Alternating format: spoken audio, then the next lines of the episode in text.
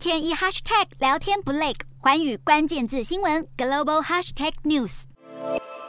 欧洲央行十一年来首次升息，激励欧元短暂回弹后又回吐部分涨幅。欧元对美元上周一度跌到一比一，在美国联准会高唱音调之下，美元正以几十年来最强姿态碾压各国货币。即便如此，高盛分析师认为，欧洲央行不大可能干预汇市，因为通膨、能源供应、意大利政治动荡才是拉加德更迫切的烫手山芋。倒是日元再崩下去，日银会怎么做？日元对美元今年已经下挫百分之十七，跌幅比欧元更深。高盛认为，这次日银出手干预的可能性提升，但也有分析认为，黑田东彦明白表示，现在不至于收回货币宽松政策。考量到美国将继续升息，不排除日元将续贬到一四五甚至一六零对一美元，创下一九九零年后最低水准。